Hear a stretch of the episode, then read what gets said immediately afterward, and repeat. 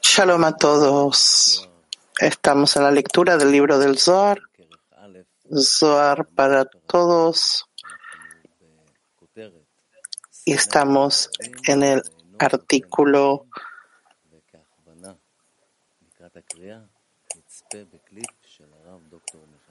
en el artículo titulado Regocijarse en las festividades sin otorgar a los pobres. Palabras de Raf para la intención.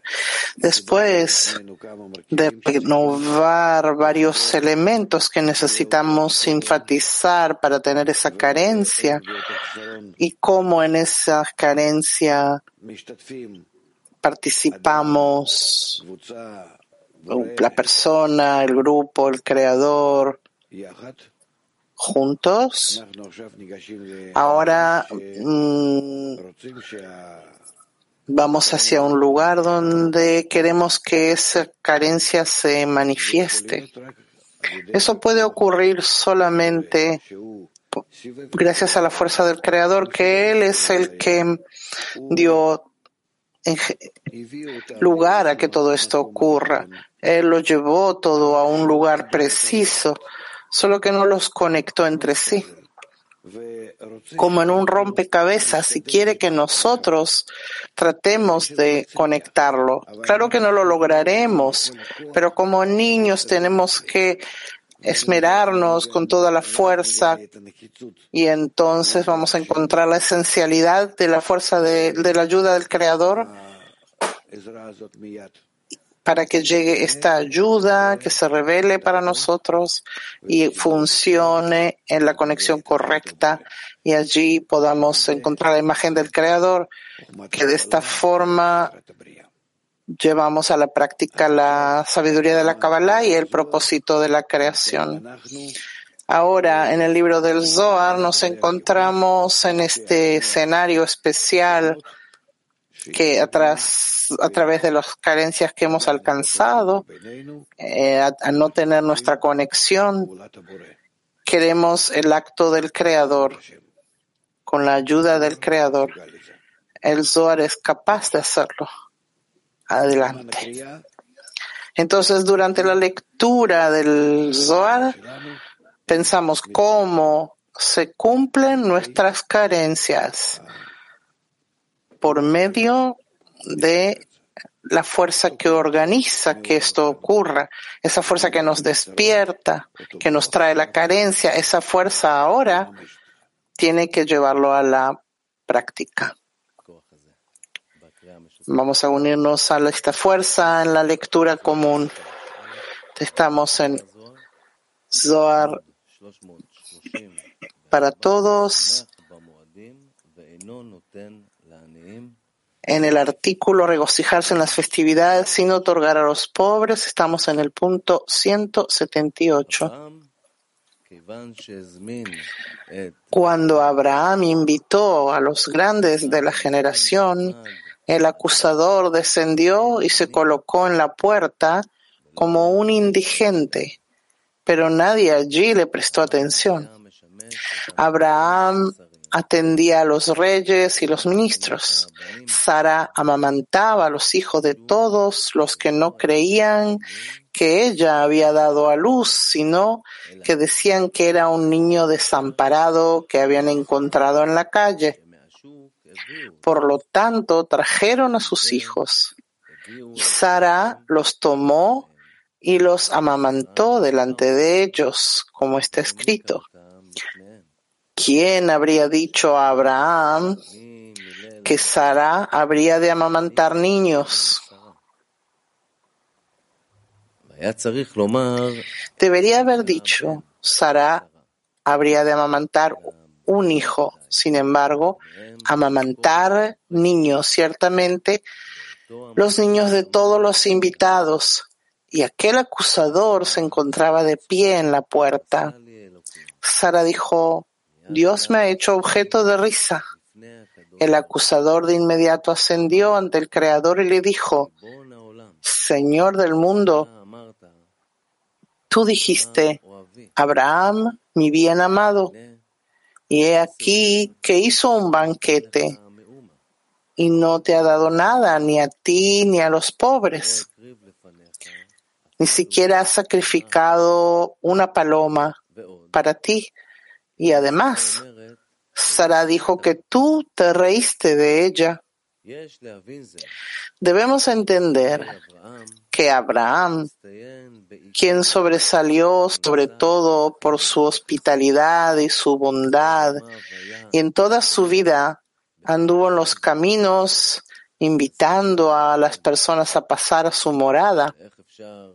¿Cómo se puede decir que él falló en esto? Es decir, que no dio tzedakah, caridad a los pobres. Además, ¿por qué el acusador se tomó la molestia de vestirse como un hombre pobre? Después de todo, esta no es su costumbre hacia todos los demás. Sin embargo, no es como aparece aquí, existe un gran secreto en esto, que se aplica solamente a los más elevados de los santos.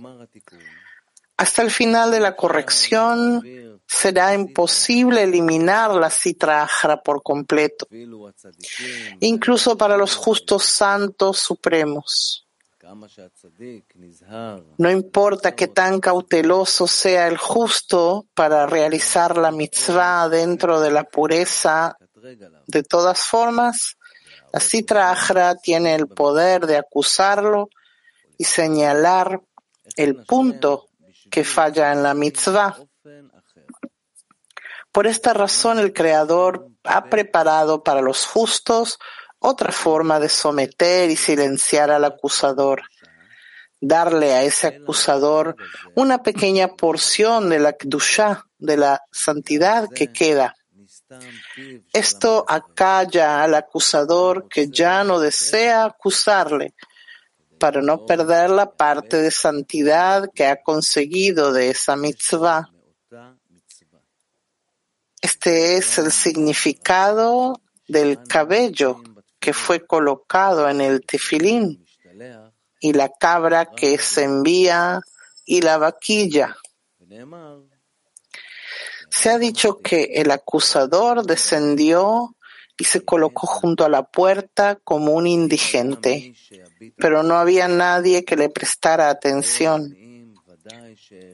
Esto es así porque Abraham alimentaba con su comida a todos los pobres. Como él acostumbra con su hospitalidad, salvó a aquel acusador que no agregaba pureza al transferirlo, excepto deleitándolo con una poción de la Kdusha. Se encontraba allí como un indigente porque quería recibir su parte de la Kdusha pero Abraham no quería darle a Sitra nada de la Ktusha. Más bien quería someterlo con su poder y repelerlo completamente. Es debido a esto que el acusador ascendió y se quejó. Y este es el significado del acusador que descendió y se colocó en la puerta como indigente, pues en verdad no se trataba de un hombre pobre, sino del acusador vestido como un indigente que pedía disfrutar del banquete de Abraham. Pero Abraham percibió que era del Sitra Ahra y no quería darle nada, ni siquiera una paloma. Hay un secreto notable aquí. En el orden de las ofrendas, solamente hay dos pichones, opuesto a los dos puntos incluidos juntos en Malhut, que está dulcificada con la cualidad de la misericordia. En esto hay Din y Rahamim juntos. El Din en esto es secreto y oculto. Y los Rahamim, las misericordias, están reveladas allí, pues de no haber sido por esta dulcificación, el mundo no hubiera podido existir. Es debido a esto que precisamente deben sacrificarse dos pichones, pues un pichón alude a Midat Adin, cualidad del juicio en Malhut, sin la dulcificación de Midat Rahamim, ya que Noé, quien envió desde el arca la paloma, que no regresó de nuevo a él, no podía corregir ninguna corrección, no regresó de nuevo a él.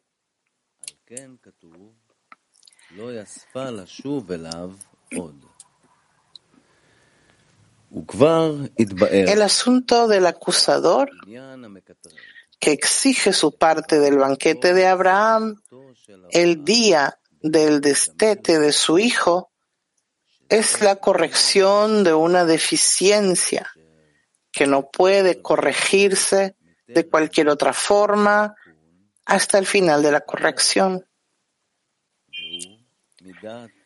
Es la medida del din, del juicio en Malhut, dentro de lo cual el mundo no puede existir y que debe estar oculto. Es como la paloma, que no volvió a Noé nunca más. Sin embargo, Abraham podría haberla corregido y debería haberla corregido dándole algo al acusador para hacerle callar. Pero puesto que no le dio nada al acusador, este ascendió y lo acusó.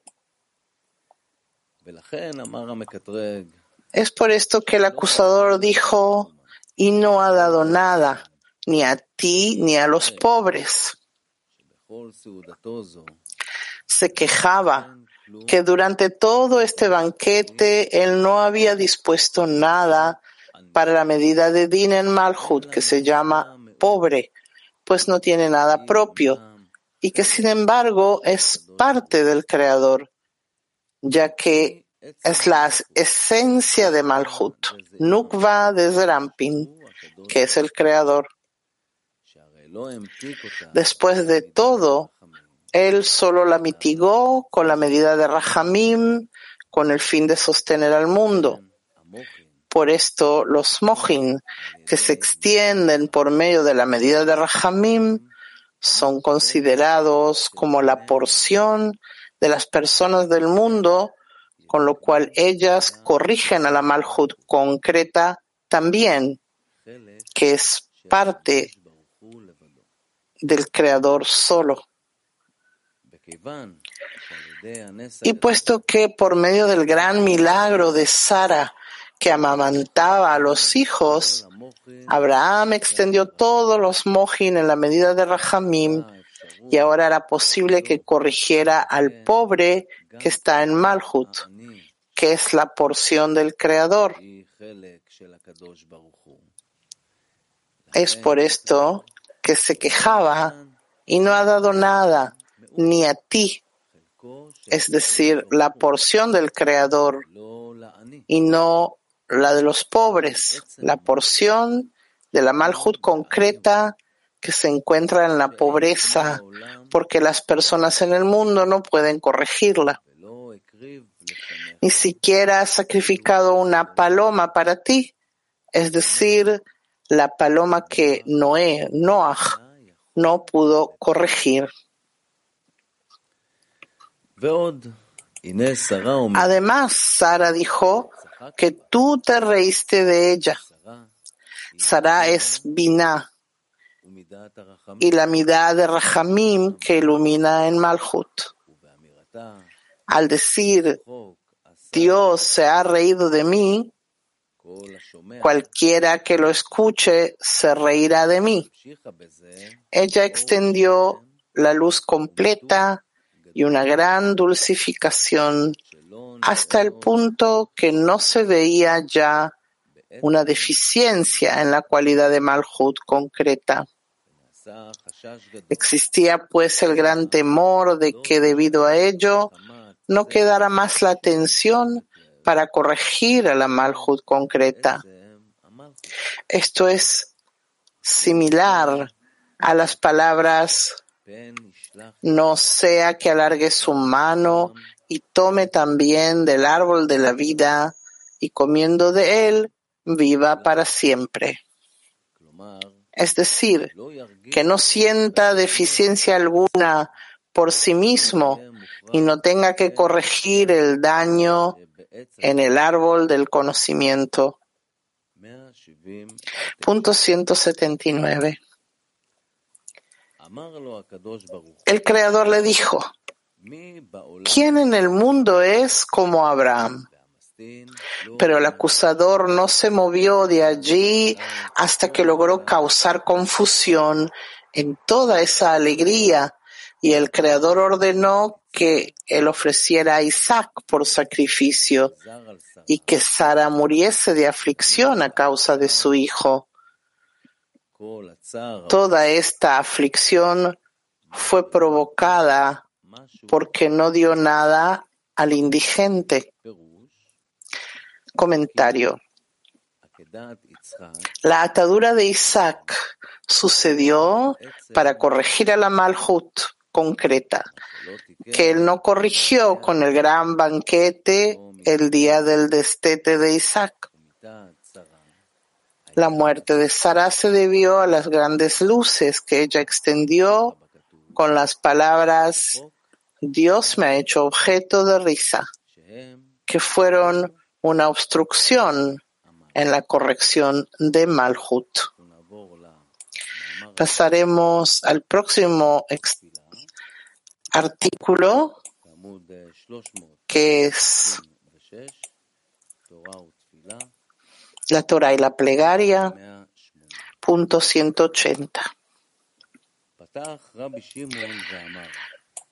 Rabbi Shimon abrió y dijo, está escrito, entonces volvió Hizquía su rostro a la pared y rezó al Creador, ven y ve cuán grande es el poder de la Torah y cuán superior es a todo.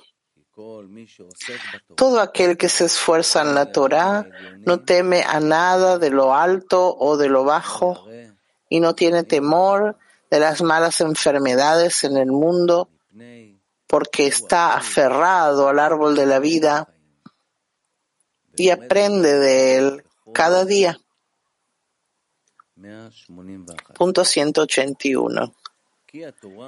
Esto es así porque la Torah enseña a la persona a seguir el camino de la verdad y le enseña el consejo de cómo arrepentirse ante su Señor para revocar la sentencia, pues incluso si ha sido decretado que la sentencia no será revocada, inmediatamente es anulada y apartada de él y no se presentará a la persona en este mundo.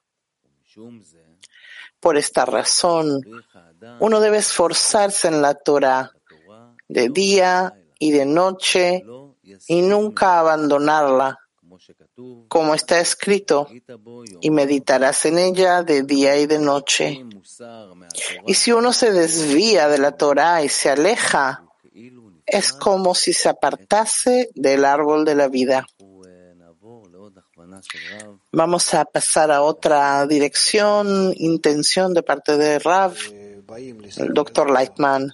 Cuando venimos al libro del Zohar, tenemos que estar listos en lo esencial, en lo, en la impotencia, en el hecho de que no podemos nada hacer.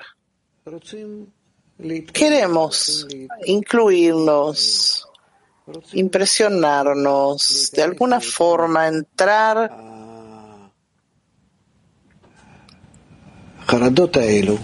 a esas ansiedades que están a nuestro, en nuestro alrededor. Ser un instrumento musical. Entonces, uno comienza de a poco a sentir cómo se convierte en un instrumento del Creador. que a través de él pasa toda la realidad, el fluido de la gran energía, el propósito, las ondas. Y él no empieza a ser un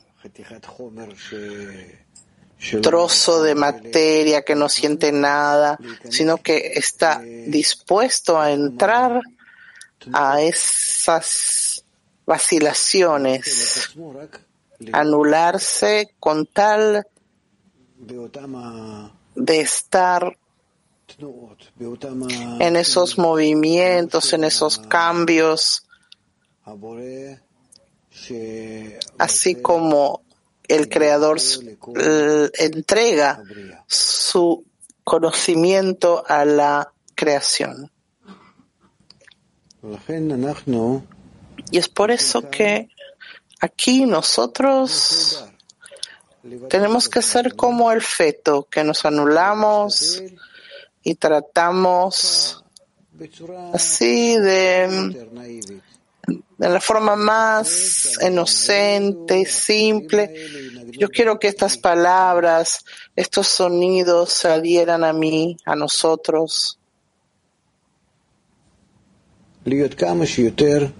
Estar, ser lo más sutiles posibles, sin meter ni el, intelecto, ni siquiera el, el sentimiento, simplemente flotar sobre esas olas en aguas tranquilas.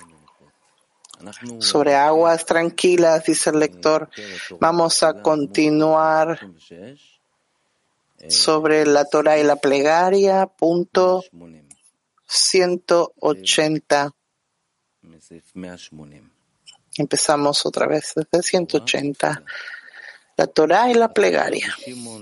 Rabbi Shimon abrió y dijo, está escrito. Entonces volvió Hizquía su rostro a la pared y rezó al Señor. Ven y ve cuán grande es el poder de la Torah y cuán superior es a todo.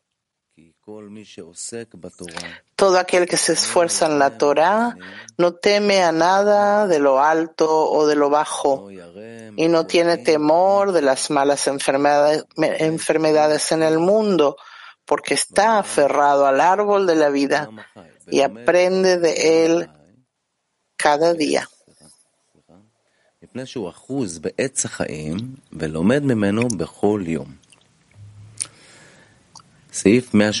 Punto 181. Esto es así porque la Torah enseña a la persona a seguir el camino de la verdad y le enseña el consejo de cómo arrepentirse ante su Señor para revocar la sentencia. Pues incluso si ha sido decretado que la sentencia no será revocada, inmediatamente es anulada y apartada de él y no se presentará a la persona en este mundo. Por esta razón, uno debe esforzarse en la Torah de día y de noche y nunca abandonarla. Como está escrito, y meditarás en ella de día y de noche.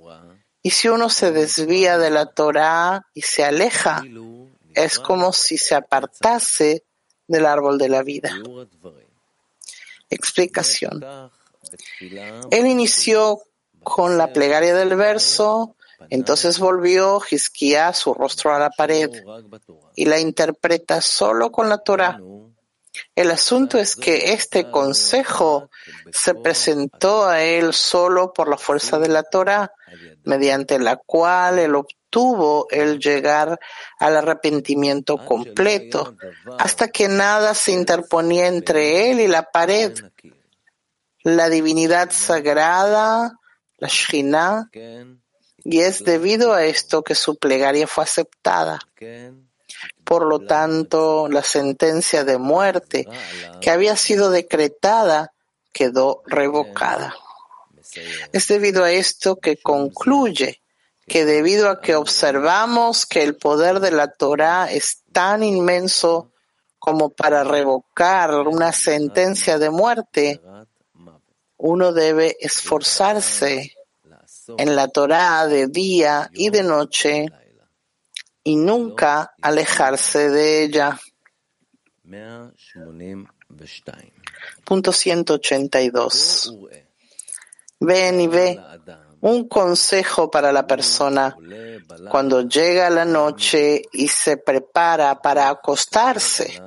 Debe aceptar sobre sí el reino de lo alto con el corazón íntegro y comenzar por entregarle su alma a él e inmediatamente será salvado de cualquier mala enfermedad y de todos los espíritus malos que no la dominarán. Explicación. El Señor llamó a la luz día, la luz de Dvekut, adhesión, y santidad, que obtenemos del Creador. Este es el dominio del día. Él llamó a la oscuridad noche, las fuerzas de separación que nos separan de su luz. Este es el dominio de la noche. Por lo tanto, dormimos por la noche, que es una sexagésima parte de la muerte, lo cual es el gobierno de Sitra Con estos dos dominios no podemos aferrarnos a él para siempre, porque sustraemos su dvekut con la fuerza del dominio de la noche, que siempre vuelve y viene sobre nosotros y nos impide hacer el servicio para el Creador. Para corregir esto, Rabbi Shimon nos da un consejo. Cada noche, antes de dormir, uno debe tomar sobre sí mismo el reino de lo alto con el corazón íntegro. Esto es así porque cuando la noche se corrige, como en el acto de la creación, cuando escribe y fue de tarde y fue de mañana, un día, cuando la noche y el día se unen en un solo cuerpo y un solo día, entonces, a la noche se le llama dominio de Malhut y ninguna clipa, cáscara, se encuentra mezclada con ella. Por lo tanto, uno debe tomar sobre sí mismo la Malhut superior, el reino, con corazón íntegro, íntegro, sin ninguna división entre sí y Malhut. Esto es, debe tomar sobre sí mismo el reino del cielo para la vida o para la muerte, y nada en el mundo le apartará del reino superior, como está escrito. Amarás al Señor tu Dios con todo tu corazón y con toda tu alma y con toda tu fuerza. Y si Él lo ha aceptado con el corazón íntegro, tiene la certeza de que nada puede apartarle del Creador.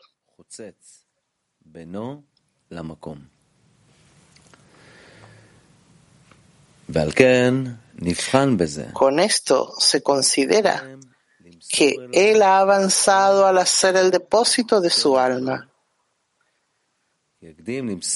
porque él vino en primer lugar a entregar su alma a las manos del Creador para observar sus mitzvot en su totalidad con devoción completa.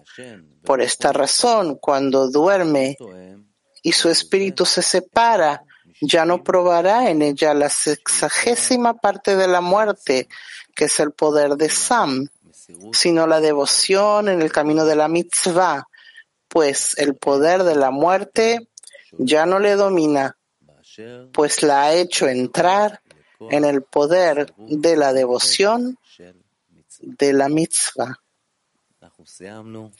Finalizamos aquí, nos vemos mañana.